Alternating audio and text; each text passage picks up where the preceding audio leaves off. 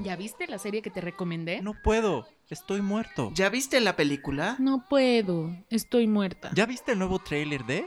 No puedo, estoy muerta.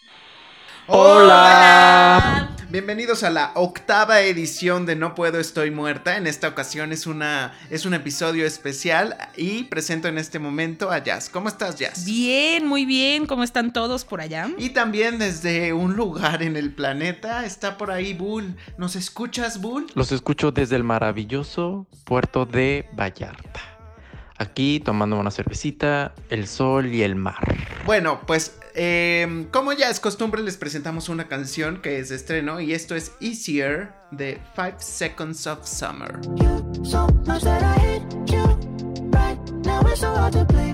Y por si no los conocían, pues ahora les mostramos, como la semana pasada, quiénes son, porque seguro ustedes ya los habían escuchado como nosotros.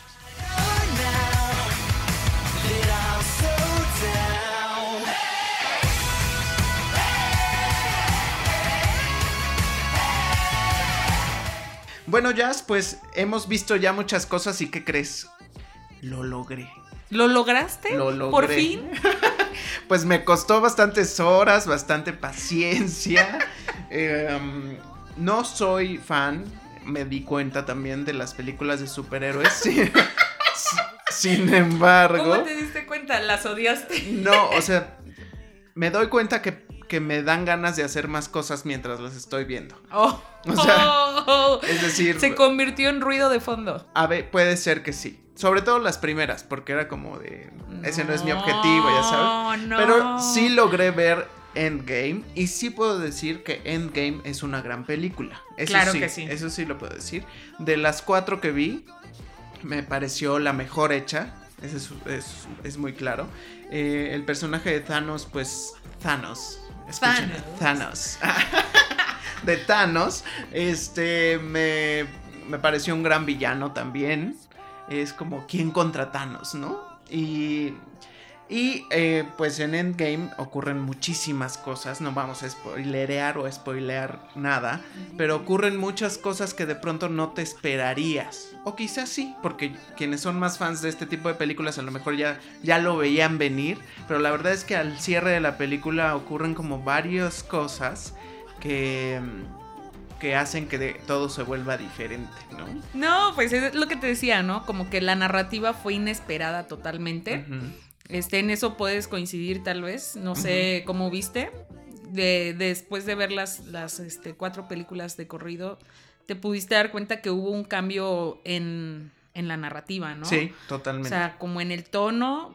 Eh, y también me, me dio gusto que hubiera esta capacidad de reírse de los superhéroes. Eso incluso me pareció un poco un guiño a Stan Lee. Puede ser, sí, claro, porque... No, sé si a propósito antes de que, o sea, si ya lo tenían considerado o, o si era ya una apuesta, pero ya ahora que lo he meditado, sí es como un guiño a Stan Lee porque él, él tenía pues mucho esta, esta cuestión, ¿no? De, de poder ver las capacidades humanas de un superhéroe a todo su esplendor. Y eso yo creo que es lo que hace más interesante. Salvo que en Ultron o en la era de Ultron a mí no me encantó esta parte romántica que tenía Hulk y Natasha. Ah, A mí se me hizo como lo peor de la película. sí. Pero de alguna manera también es una es humanizar al superhéroe, ¿no?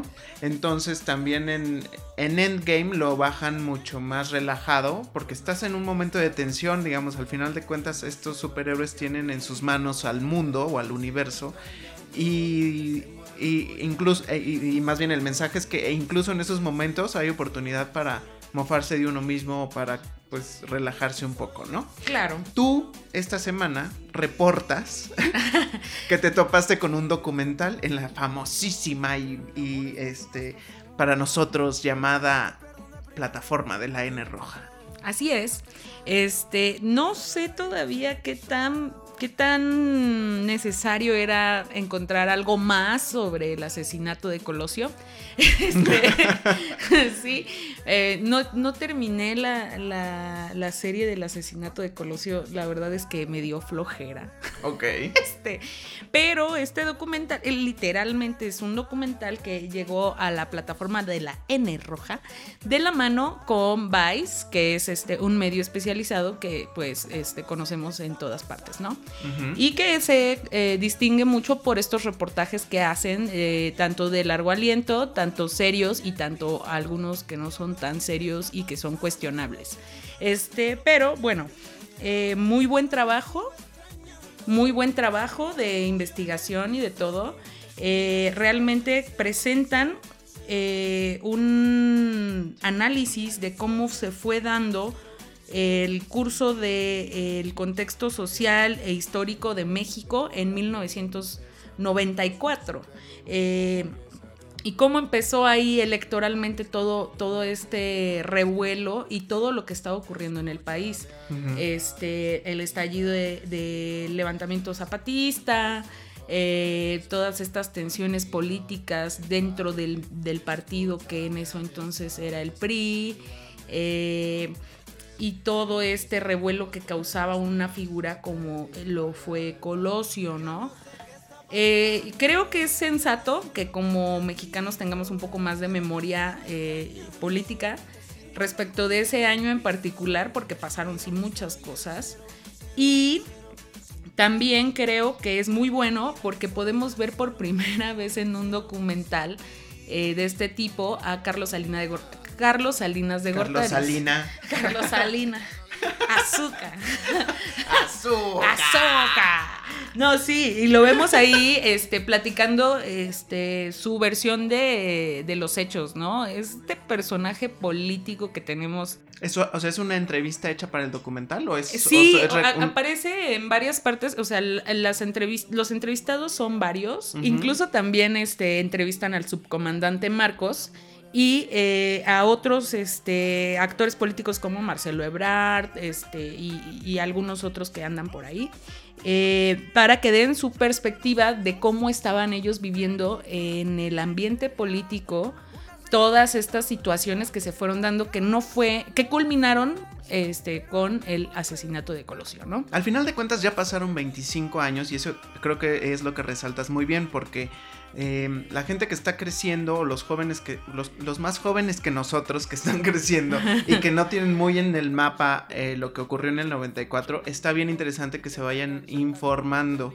porque justo eh, muchos dicen que el problema de México es que no tiene memoria y que no se acuerda y que volvemos a caer en lo mismo. Yo, yo pues tenía nueve años, ¿no? Pero después de ver la crisis del 94 yo nunca creí que el PRI regresaría. Después de, de haberlo quitado del poder, yo nunca creí que el PRI regresaría al poder. Y sin embargo regresó. Entonces, este... Ese es como el tipo de cosas que nos puede servir. Y, a- y también para darnos cuenta que aunque tengan otro nombre, otro partido o lo que sea, la verdad es que la mala entraña no está en el nombre del partido, sino en, el- en las personas que dirigen los partidos. Exacto. Entonces, por más que se llamen ahora de otro nombre, este, para no quemarnos, no nos vayan a bajar de la red. este, no es, no es el partido como tal, sino los dirigentes, porque al final son esas personas las que tienen la mala entraña o las que tienen intereses eh, diferentes a, a rescatar al pueblo, por así decirlo, ¿no? Entonces, este, ese es como lo que yo rescataría de los documentales como este, Sí, pero claro. es diferente la información a la que encuentras en la, en el, en, en la ficción. Sí, es totalmente. eh, sí, es, es totalmente di- distinto. Eh, tenemos incluso nueva información porque creo que muy pocas veces, o tal vez, tal vez con temor a equivocarme, ¿eh? porque la verdad no he checado mucho. Es la primera vez que vemos a, Carlos Salinas de Gortari hablando muy tranquilamente del tema cuando eh, socialmente o nacionalmente eh, para todos él era el autor intelectual, ¿no? De lo que ocurrió con Colosio. Entonces es bastante interesante, ¿eh? Aunque déjame decir, ahí a mí, lo, bueno, salvo verla, Ajá. porque me gustaría verlo, pero fíjate que yo sospecharía mucho del documental entonces. Te voy a decir por qué. Porque la ficción, o sea, la serie que lanzaron, también como que tiene este sentido de deslindar un poco a Salinas de que él fue el autor intelectual. Incluso llegas a pensar en algún momento que el verdadero eh, ¿cómo se diría? ¿Propósito? HDSPM. Ah, ok, y yo. El- bueno, el, ver- Sí, el verdadero. entendimos, sí, entendimos, sí, El sí, que. sí. El, el que. El hijo, güey. El hijo, ese, ese es. O sea, yo sentí que en la, en la ficción o en, en la serie de Colosio, como que querían manchar un poco más a Cedillo. Ajá. ejemplo. Sí, sí, claro. Entonces, este, y también como que Salinas lo dejaban como un personaje que a lo mejor sí, pero a lo mejor no, ¿no? O sea, como de, como un poco Como limpiarle la imagen. un ajá. poco al aire y ya no tener la llaga este, ahí sobre él, ¿no? Sí, puede ser, ¿eh? Eh, realmente se valora que tiene como diferentes eh, parte de los involucrados, o sea, hay como vari- de varias vertientes, no son todos del mismo bando. Y eso se agradece. Eh, además que está avalado eh, o el trabajo está hecho por, eh, encabezado por Diego Enrique Osorno, que es uno de los periodistas que podemos decir que, que jóvenes, que mexicanos que están haciendo un gran trabajo de investigación y que eh, pues obviamente también él este pues tiene el respaldo de que ya fue Premio Nacional de Periodismo y también el año pasado ganó un Ariel por el mejor corto documental. Bueno, pues entonces tiene un respaldo por Sí, ahí periodísticamente hablando, sí, vale la pena y eh, pero juzguen ustedes mismos. Sí, véanla. Nada más sean críticos, como Es- con todo, ¿no? Es serie documental, ¿cierto? Exacto. O sea, son varios episodios. Son varios episodios, este, no está nada ligero, o sea, sí se te va un poco rápido porque trae bastante buen corte de, de las entrevistas. Eso está bien editado. Y va algo también muy bueno, es que eh, los archivos de entrevistas de Colosio y de todo esto están súper, súper buenos porque yo creo que no los habíamos visto en ninguna otra parte. O los habíamos olvidado, porque seguramente O los habíamos visto en su momento, Claro, pero ya después. claro, claro. No, bueno, Ujú. yo tenía siete años y pensaba que Colosio me iba a salir por debajo de, de la cama. No, tenía cinco, ¿Le tenías cinco miedo a años. Colosio? Tenía, tenía miedo de Colosio. ¿Por? no sé. Pensaba que me iba a salir abajo de la cama y me iba a asustar, ¿sabes? Es como... ¡Qué raro! sí, ya sé. Güey, o sea, ok. Bueno, ¿qué podemos esperar de mí? Que le tengo miedo a los payasos, digo. Oye, pero ¿Qué ya pasó? alejándonos un poco de la Sí. política mexicana, también Bull vio Special. Yo ya vi Special, esta serie de la plataforma de la N roja. Eh, está protagonizada, escrita y producida por Ryan O'Connell. Está basada en, en su vida. Él es un personaje que tiene parálisis cerebral y pues de- y aparte es gay. Entonces, como ya habíamos platicado, eh, la serie es corta, dura ocho episodios. Eh, se pasa muy rápido, es entretenida, fluye rápido, pero creo que a veces el personaje principal, incluso con, con lo que tiene, no sé, no sé si algunas veces puede ser un poco egoísta, quizá es la intención, a pesar de las adversidades, entonces creo que falta pulir un poco eh, los guiones, a lo mejor que sean más largos los episodios, para que así fluya más y sepas más. Creo que me, me gustaron mucho los personajes secundarios de la mamá y de la amiga, ¿no? Entonces como que ahondar un poco en eso. Ya casi está confirmada una segunda temporada, entonces la serie es bastante digerible y sí la recomiendo. Y Bull, tú estuviste muy al pendiente de Cannes. ¿Qué sorpresas hubo ahí? Pues yo les voy a hablar de los estrenos que hubo en Cannes. Hubo muchas películas, muchos comentarios. Eh, se estrenó Rocketman, la nueva película de Dexter Fletcher, que es el- la biografía de la vida de Elton John. Este director también codirigió Bohemian Rhapsody, entonces se esperaba mucho esta película. Es protagonizada por Taron Egerton. Las críticas han sido muy positivas en cuanto al retrato de este cantante. Dicen que logran perfectamente construir su vida y que incluso es más emocionante que Bohemian Rhapsody.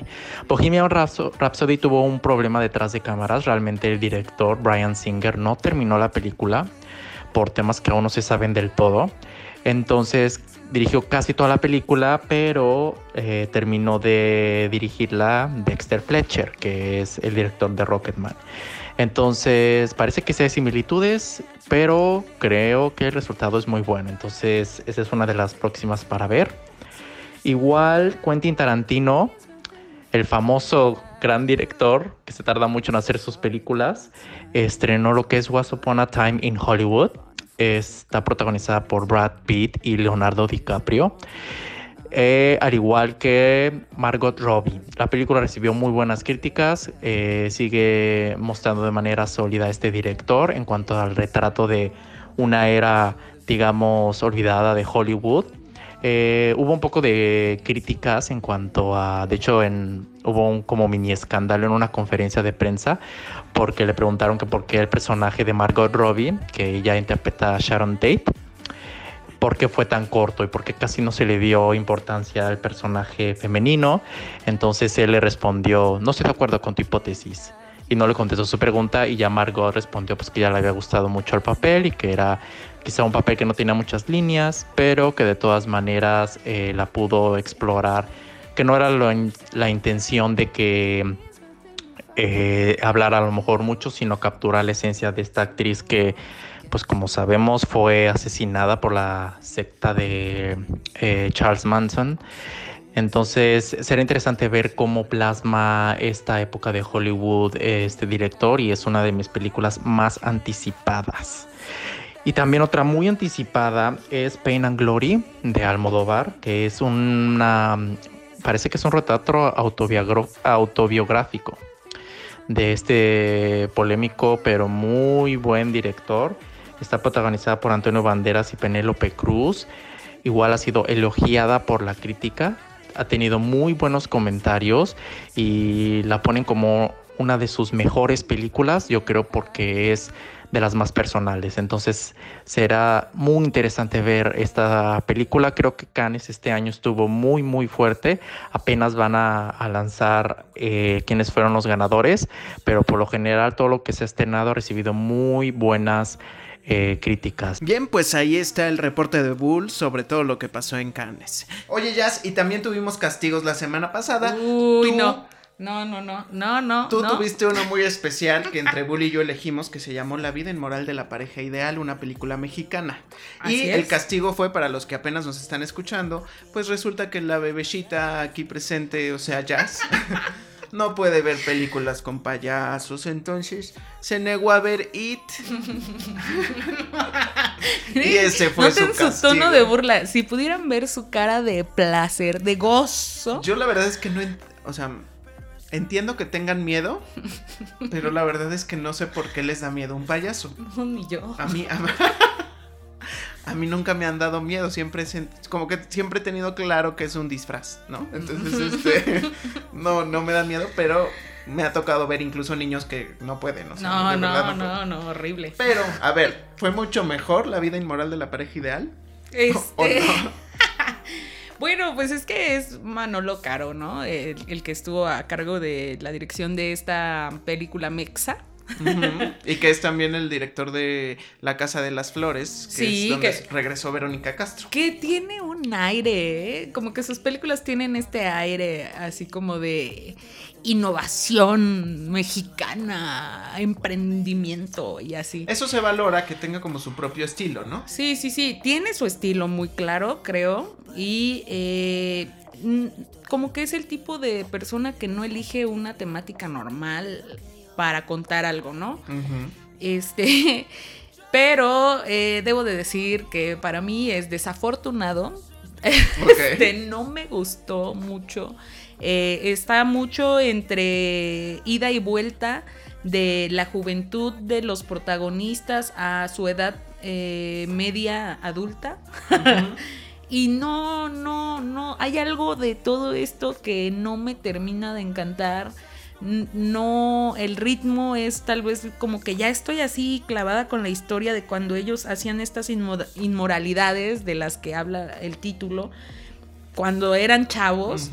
Y cómo, cómo llegamos a esta parte en lo que se convirtieron siendo adultos. Algo no me cuadra, como que hubo ahí una cosa muy así pésima, ¿no? Yo creo, qué bueno que lo mencionas, pero justo eso me pasó también.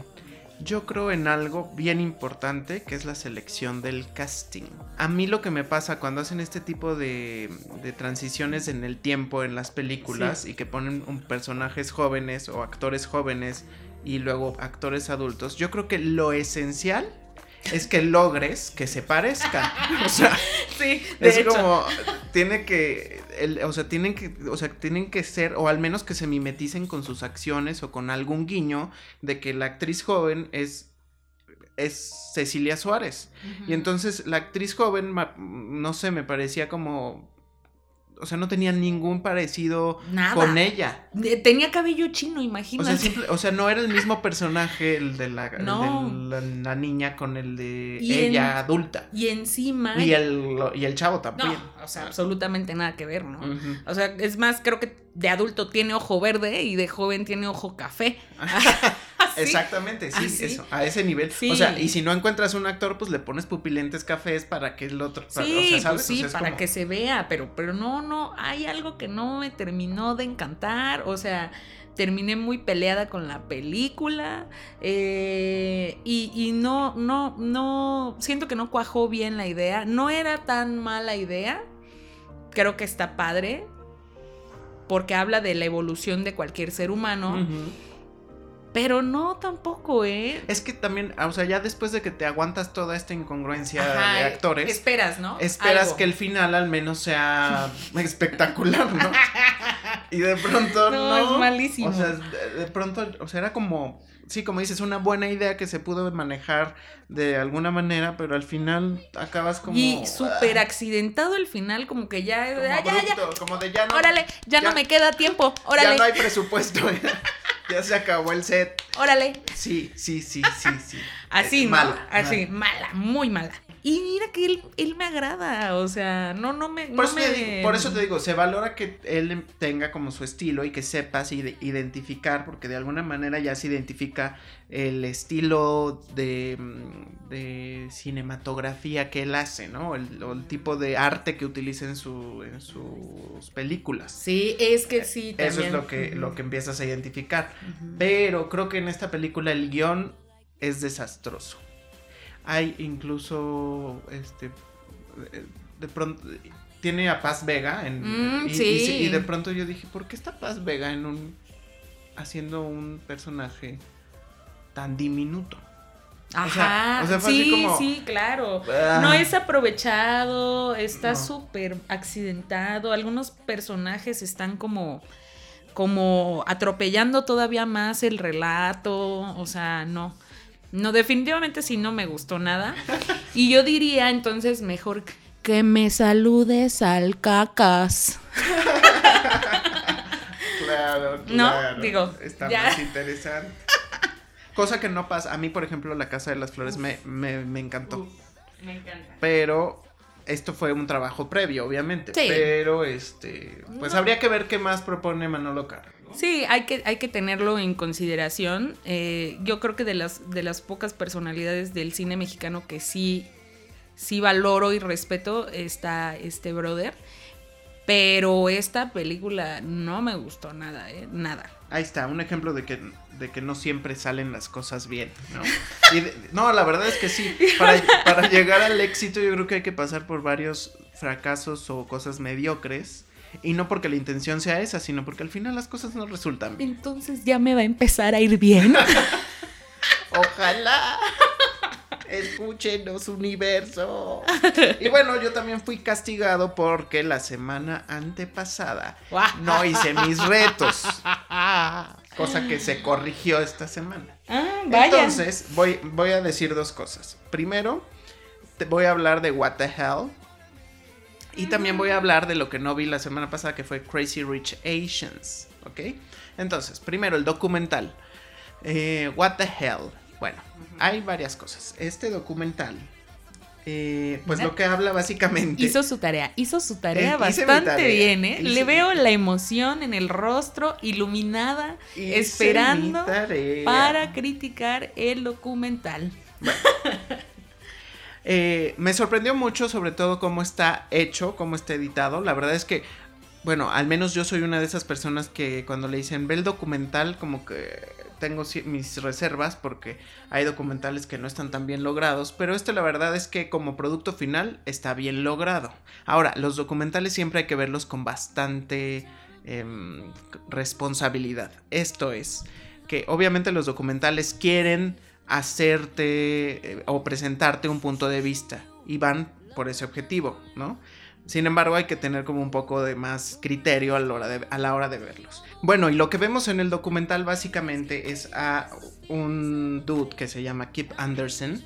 Anderson y él lo que hace es, eh, bueno, te va contando cómo es su relato a partir de una inquietud que él tuvo porque, bueno, él se presenta como un hipocondríaco y a partir de eso empieza a investigar em, cuestiones que pudiera haber hereditarias en su familia de cuestiones de salud y una cosa lo lleva a otra y resulta que termina investigando cómo es que los alimentos afectan o pueden producir cáncer.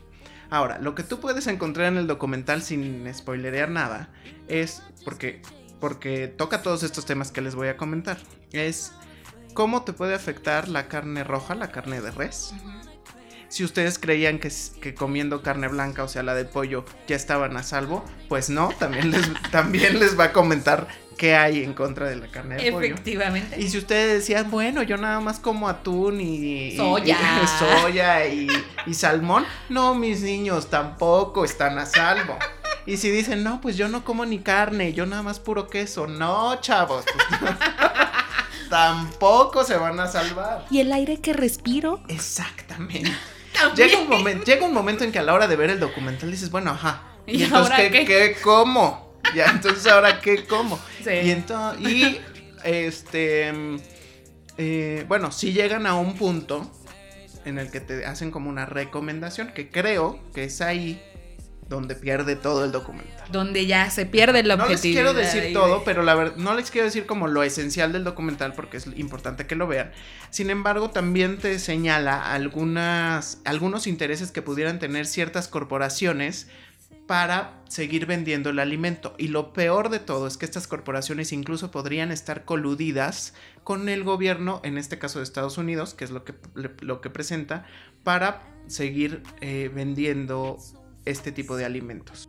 A eso se me hace como de lo más fuerte y, y real, real, real, no irreal, real, que, aborda este documental, ¿no? Claro, es, y además es bien... Ah, también me surgió una reflexión a partir de eso, porque yo dije, ok, supongamos que lo que plantea el documental, que la verdad sí véanlo, nada más eh, para informarse y verlo con responsabilidad, como les digo.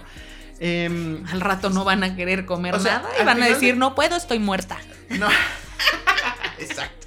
Lo que, lo que yo digo es, ok, ya somos muchísimos en el mundo, también creo. Y se, y se produce muchísimo alimento. Claro. para producir ese alimento, no, pues no todo es orgánico. I'm sorry, I'm sorry for you guys. O sea, tienen que generar demasiado alimento, ¿no?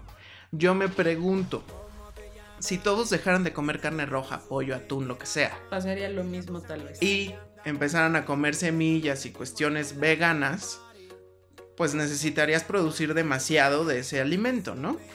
Y, en- y para producirlo en más masivamente, empezarías a utilizar químicos, productos, tal. ¿Cómo ocurre? Ajá, yo creo que el ¿Cómo problema ocurre? real, Sí. o sea, pensándolo así como, o sea, sin ser yo es experto ni nada, es la sobrepoblación. O sea, de verdad piensen en tener más hijos. ¡Oh! Porque porque cada cabeza necesita alimentarse. Y yo creo que alguna de las acciones que han estado haciendo es, bueno, necesitamos eh, alimentar a tantos millones de personas y la verdad es que pues solo lo podemos hacer si hacemos esto, esto y esto, ¿no?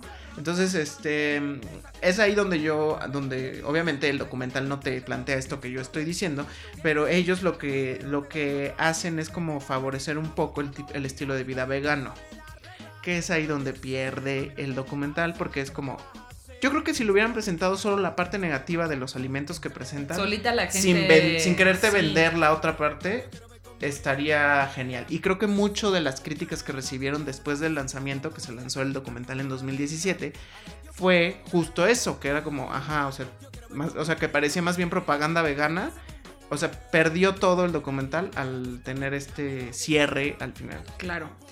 Sí, yo, mira, yo como les comentaba cuando te, te mencionamos que ibas a ser castigado, este, eh, es justo eso, ¿no? Yo dejé de comer como muchas cosas, como eh, justo en el momento en el que lo vi estaba yo transicionando a eh, tener una alimentación libre de gluten, libre de lácteos, eh, vegetariana, eh, no vegana, pero sí vegetariana, y deje de hecho de comer huevo y demás. porque sí es, es, es, muy complicado, pero sí creo que el enfoque final del documental es un poco errado. Eh, más cuando vemos que sí, exactamente, qué vamos a comer. Exacto. Yo, yo estoy a favor de que más personas sean vegetarianas, veganas, este, que eviten el consumo de carne. Y lo que sí es que, pues tal vez no todos podamos eh, serlo, pero em, hay estadísticas comprobadas que indican que un solo día que dejas de comer carne, estás contribuyendo muchísimo a eh, contrarrestar contaminación, a evitar un desperdicio brutal de agua y a que pues eh, también se evite que más animales mueran. Entonces, pues un día a la semana creo que todos podríamos hacer el, aporte ahí. Eso ya, eso se los digo yo porque su amiga soy. Este, pero sí, en, ya regresando al documental, sí em, tiene, algo, tiene bastantes errores criticables. O sea, bastantes. Creo que el planteamiento del problema es muy válido y además hasta es como intuitivamente, o sea, es como por intuición lo puedes deducir. Obviamente si lo que si si te generas alguna enfermedad, pues de alguna manera a lo mejor sí la alimentación está influyendo de alguna manera. Claro. Y si los alimentos tienen químicos o cosas que les ponen para producirlos o para este, controlar su producción, em, pues quizás sí tenga que ver. La verdad es que uno no es científico, ¿no? O sea, el planteamiento inicial pues es correcto. Sí. Lo que pasa es que no solo plantean eso, también te van descubriendo muchas más cosas, que es lo que tienen que ver. Sí, y ya si lo ven, nos cuentan. Nos cuentan. ah, por cierto, nuestras redes sociales, qué bueno que lo comentes. Nuestras redes sociales son eh, eh, arroba no puedo podcast en Twitter, no puedo estoy muerta en Facebook y también no puedo, ah, no, no puedo estoy muerta podcast en Facebook y no puedo estoy muerta en Instagram. Bueno, y yo también vi Crazy Rich Asians, que en español pueden encontrarlo como Locamente Millonarios, y lo que plantea pues es una comedia romántica como las que ya hemos visto, lo que pasa es que la diferencia es que el cast de esta mm, película pues es mayoritariamente asiáticos. ¿Y de qué va? Pues bueno, una, una chica asiática, pero nacida en Estados Unidos, se enamora de otro asiático que pero que él nació en Singapur. En cuna de oro. En cuna de oro en Singapur y eh, pues bueno, está viviendo en América, ¿no? Bueno, en este, en Estados Unidos. Oh, en América. En América. Y este. Y se conocen, se enamoran, pero ella, pues no, ni, por aquí le pasa, o sea, por la frente le pasa. de que él es multimillonario hasta que tienen un evento, una boda en Singapur a la que él lo invita. Y ahí es donde ella se entera que la familia es multimillonaria y son así como, hagan de cuenta que los Kardashian de Singapur, ¿no? Entonces todos los están siguiendo, tal, tal. Y pues bueno, está muy bien manejada toda la problemática de esta chica porque es una chica pues digamos que plebeya, del, normal, del regular, de las que ocupan el metrobús. O sea, sé como yo. como nosotros. Ah.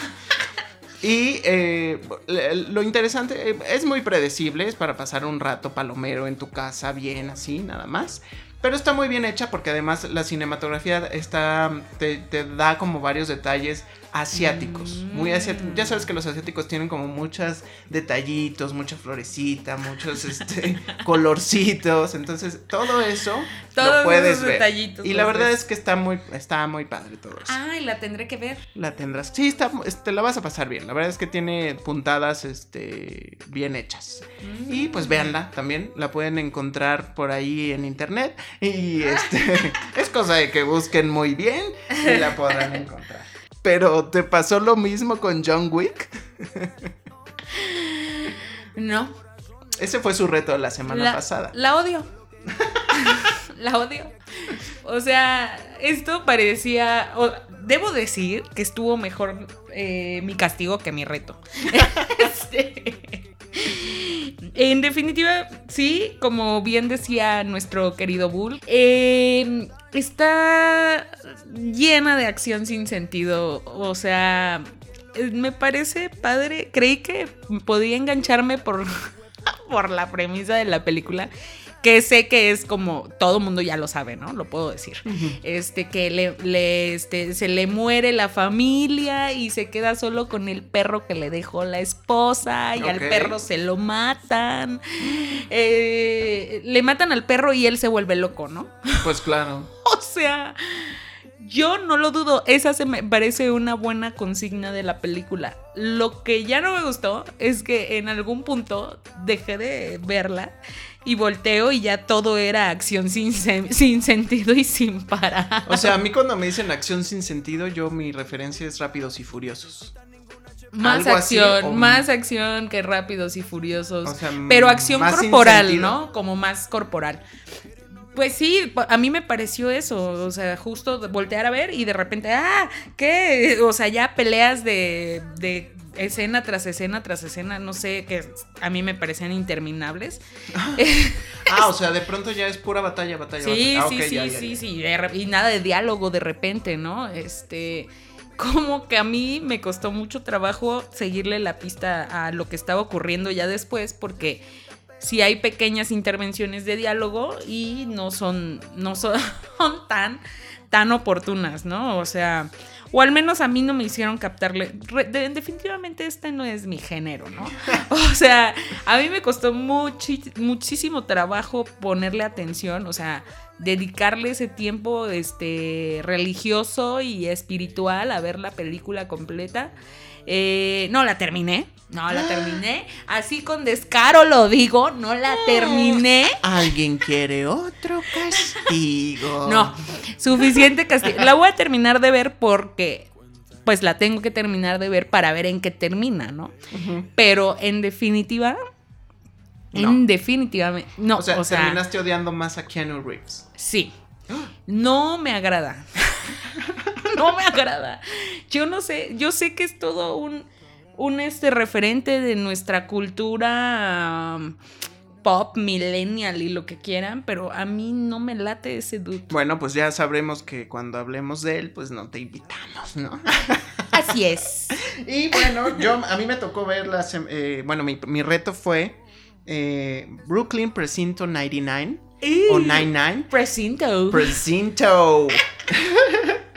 bueno, y la verdad es que me sorprendió favorablemente porque está muy divertida. La verdad es que hacía mucho tiempo que no había como una sitcom. ¿Saben? El tipo de comedia que es es como la de Scrubs. Así se me hizo como el tono.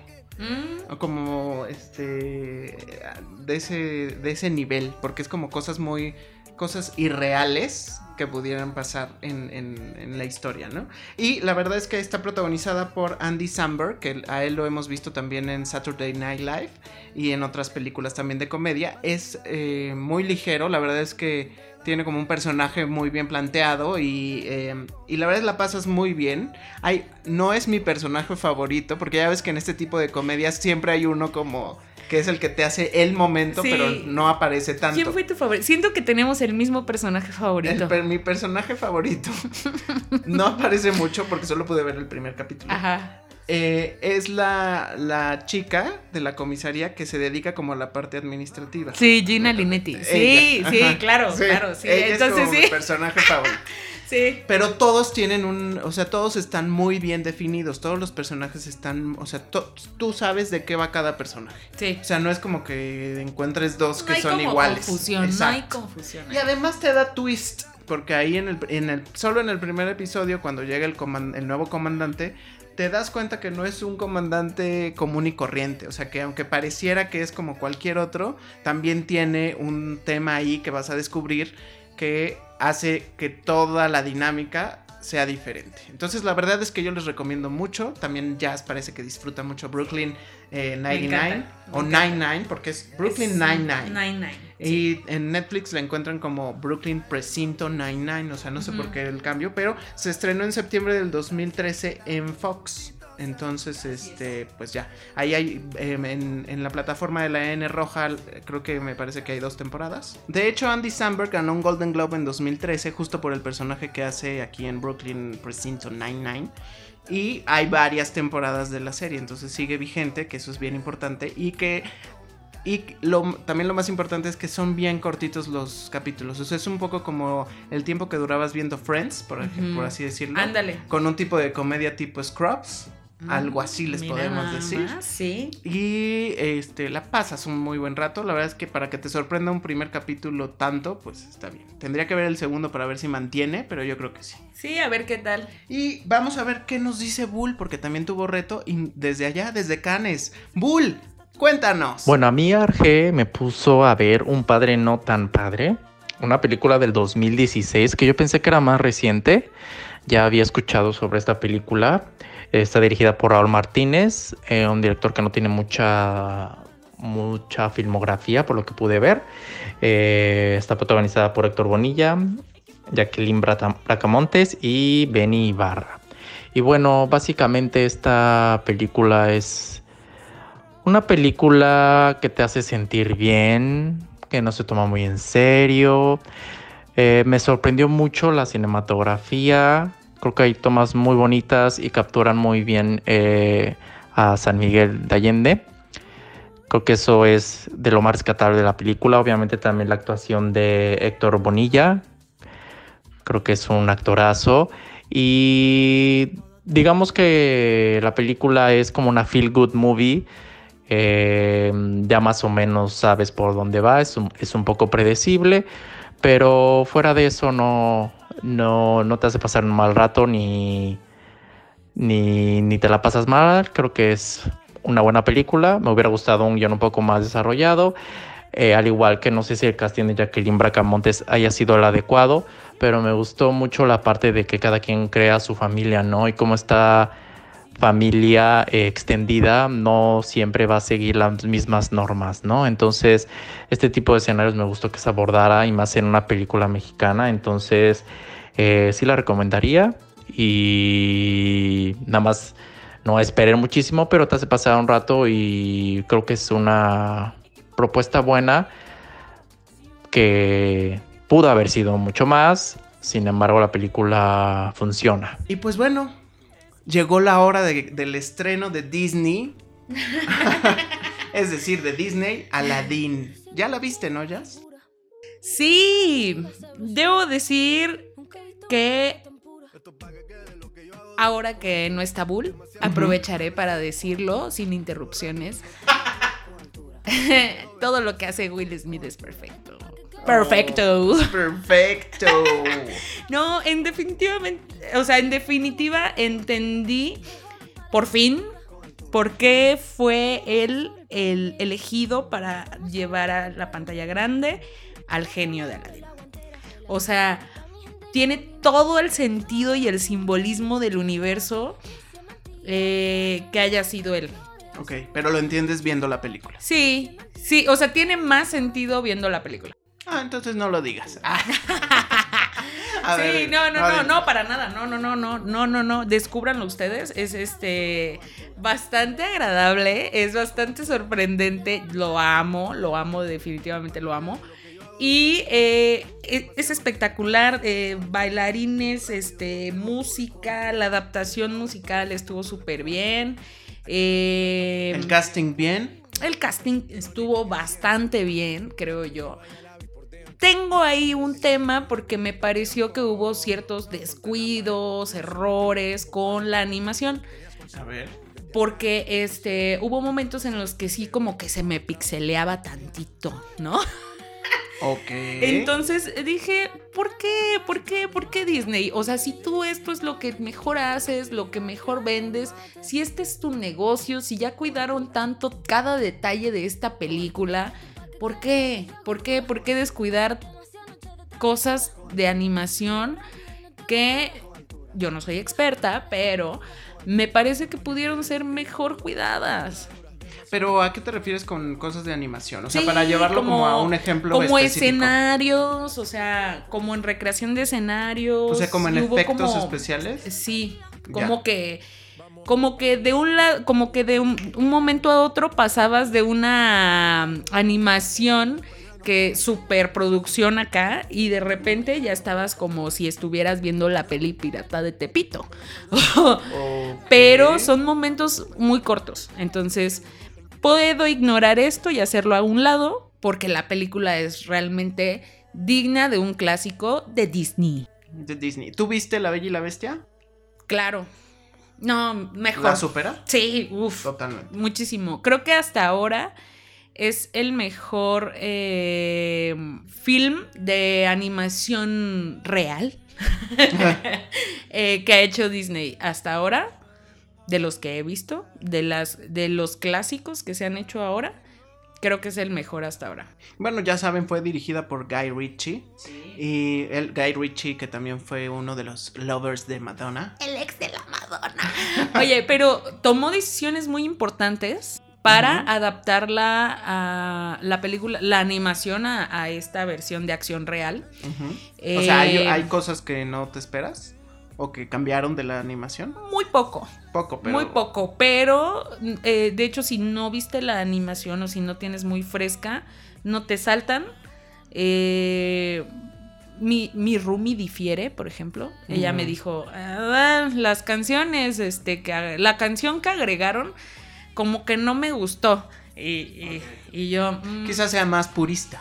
Ajá, tal vez, ¿no? Por- eh, tiene una carga de nostalgia y todo eso. Me pareció notorio y bastante padre este realce que le dieron a la figura femenina, porque, oh, por si no lo habían notado, la princesa Jasmine es el único personaje femenino en la animación. Ok, cierto. O sea, es el único, no hay más. Entonces, eh, las adecuaciones que se hicieron para destacar la figura femenina me parecieron buenas. Bueno, había personajes como las vendedoras. y- ah, pero eran muy Ajá, secu- como o sea, te- extras. sí, extras. como extras. O sea, pero el único personaje con diálogos este, Sí, sí. relevantes o Es con Jasmine. una presencia es. bueno, era Jasmine en la Sí, versión animada. Exacto. Y acá eh, justo se hacen adaptaciones para darle una Mayor voz más mujeres. fuerte a, a Jazmín y también para equilibrar un poco más esta presencia femenina.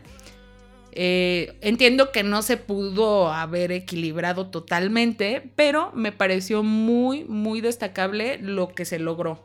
Ok. Bueno, los protagonistas son Mena Massoud, Naomi Scott, Will Smith, Marwan Kensari, Navid Negaban, Nassim Pedrad, Billy Magnussen y Namum Akar.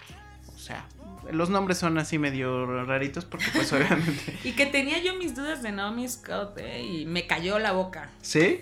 Ok. ¿Tú harías el regreso de Jafar también en live action? Me quedé con ganas de ver a, más a la princesa Jasmine.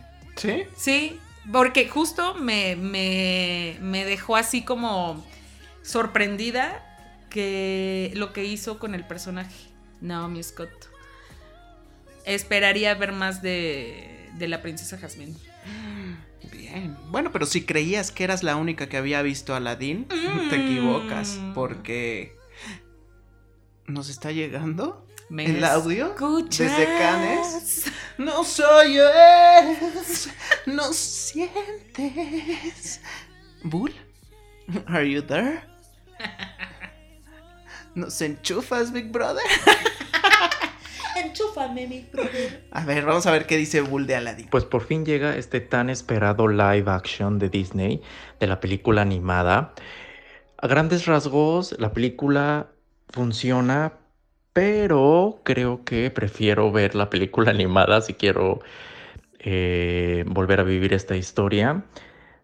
Funciona mejor de lo que uno hubiera esperado. Creo que Will Smith es, es de lo mejor de la película, hace un muy buen genio. Me gustó mucho Naomi Scott como Jasmine. Creo que esta joven que salió también en la película de Power Rangers tiene un muy buen futuro. Su personaje también es bastante desarrollado. Eh, Jasmine tiene más cosas que hacer y también con un mensaje más feminista, a diferencia de la otra película que había algunos tintes, pero aquí sí los exploran más. Eh, Mena Massoud como Aladdin lo hace bien. Siento que sí faltó un poco más de carisma, pero no lo hace, no lo hace mal. Creo que Jafar, que es Marwan Kensari, pierde un poco el, el nivel de villano en comparación con la película animada. Daba más miedo y temor y aquí parece más eh, loco. Lo que creo que no funciona muy bien son algunos de los efectos. Will Smith funciona mejor como eh, de genio, pero él caracterizado. Pero algunos efectos de animación cuando él está en la forma del genio sí dejan que desear, como que no lo pulieron bien. Lo mismo con Jafar al final. Como que ese tipo de animaciones, eh, estoy de acuerdo, debieron de verse más pulidas y no se ven tanto. Eh, de las cosas que también destacaron mucho fue esta actriz Nassim Pedrad, que sale como Dalia, una como la, digamos, asistente de Yasmín. Ella es muy divertida, se roba muchas escenas y me gustó mucho eh, ese personaje, como eh, aparece a lo largo de la película y que da un poco de, de escenas como mm, algo cómicas, ¿no? Entonces ella me gustó mucho, me gustaría ver más sobre esta actriz y creo que la debilidad mayor de esta película es la dirección de Guy Ritchie. Como lo sospechaba, hay muchas escenas de cámara lenta, muchos cortes abruptos y ese tipo de cosas no es el estilo de este director y no funciona de todo con la película. Eh, Creo también que el momento que era muy importante, que era la canción de A Whole New World, debió verse impresionante y realmente funcionó mejor eso en la película de caricatura porque aquí no ve todo el mundo, como que nada más están en el desierto, en la oscuridad, casi no se ve. Entonces creo que eso, por la canción dice un nuevo mundo y no la lleva a conocer a Egipto y a varios países como en la película, ¿no? Animada. Entonces, véanla. No se me hace el mejor live action. Creo que, estás, que es superior La Cenicienta. También muy superior La Bella y la Bestia. Eh, pero no te deja mal sabor de boca, pero tampoco se me hace el evento del verano que, que, esperábamos. Ahora, lo que yo puedo comentarles de Aladdin, porque ya la vi también, es que mm, de todas las películas de Disney que han hecho en live action, salvo ver en algún momento La Bella y la Bestia, yo me quedo realmente con la caracterización y con la con el guion, con todo lo que se hizo con Maléfica. Sin embargo, la verdad es que hay que reconocer que la producción de Aladdin eh, es muy buena. Tiene ahí sus detallitos. Eh, Will Smith sí es eh, pieza clave, obviamente, de la película porque también además el genio desde siempre ha sido pieza clave de la película, creo que es incluso mucho más relevante que el personaje de Aladdin. Lo que no me gustó de la caracterización de, del genio en el caso de Will Smith es algo con los ojos. Como que me sacaba de onda cómo era la bajada de sus ojos, como que se veían falsos de alguna manera, no, no, no, no me convencían del todo los, los ojos del, genio en, la película.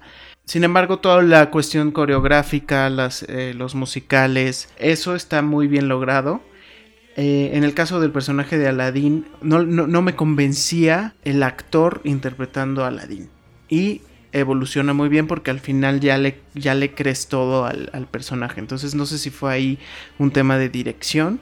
Ahora, también Disney em, eh, lo que hace con este tipo de películas es que trata de calcar algunas escenas animadas al live action y creo que lo consigue muy bien en, este caso. Como ya dice Bully, como dijo Jazz también, eh, se le da un, rol o, una relevancia mucho más importante al, a Jasmine o a, la, parte de empoderamiento femenino, lo cual también es muy, muy interesante. También coincido con Bull en el que el personaje de Jafar es el que queda un poco más o el que nos queda de ver y no porque el actor sea malo, sino porque es uno de los grandes villanos de Disney, ¿no? Así, así está catalogado Jafar, porque además lo es, eh, es un hechicero. Creo que no sé si fue que está mal elegido el cast no es un mal actor. Creo que más bien justo por sus dotes de actuación creo que logras de pronto creerle que es Jafar.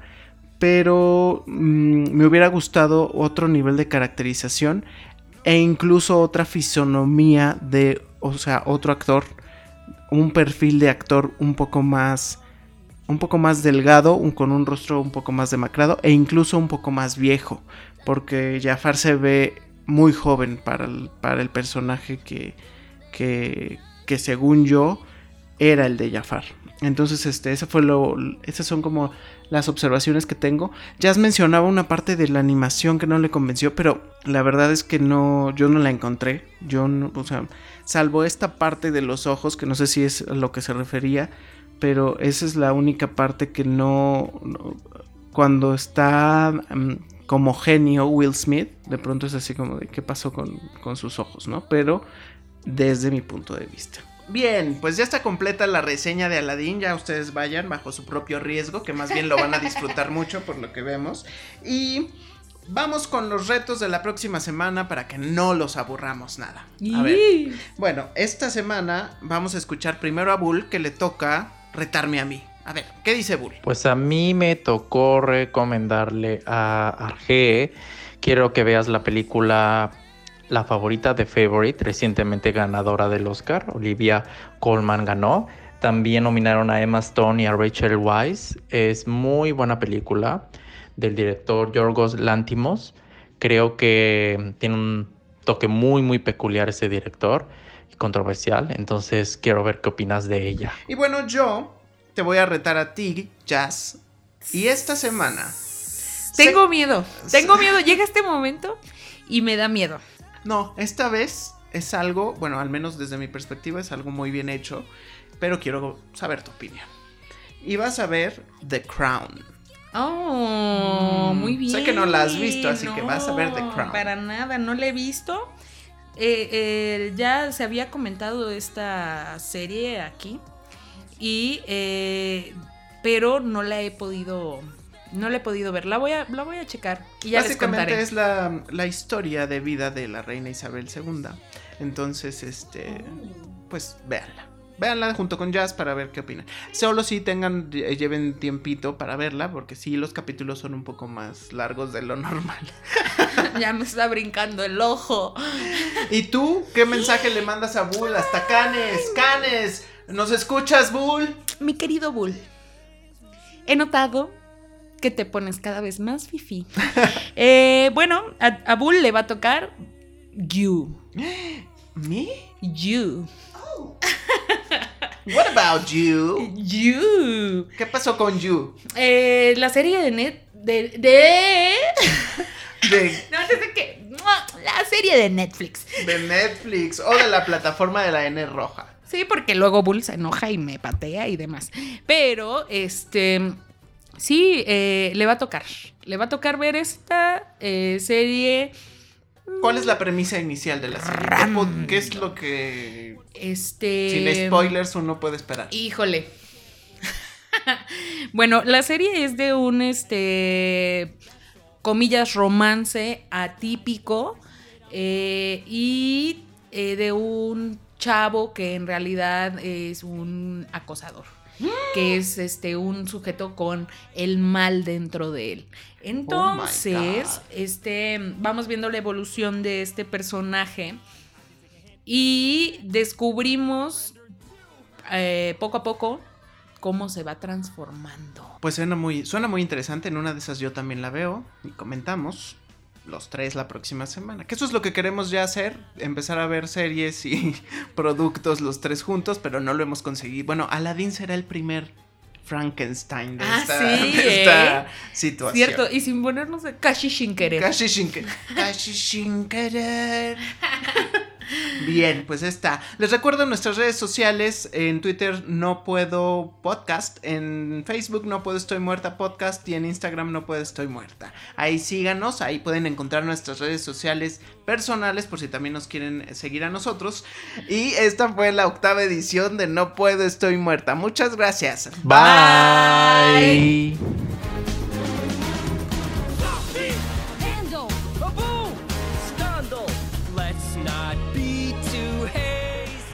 Me gusta estar muerta. Me gusta estar ya.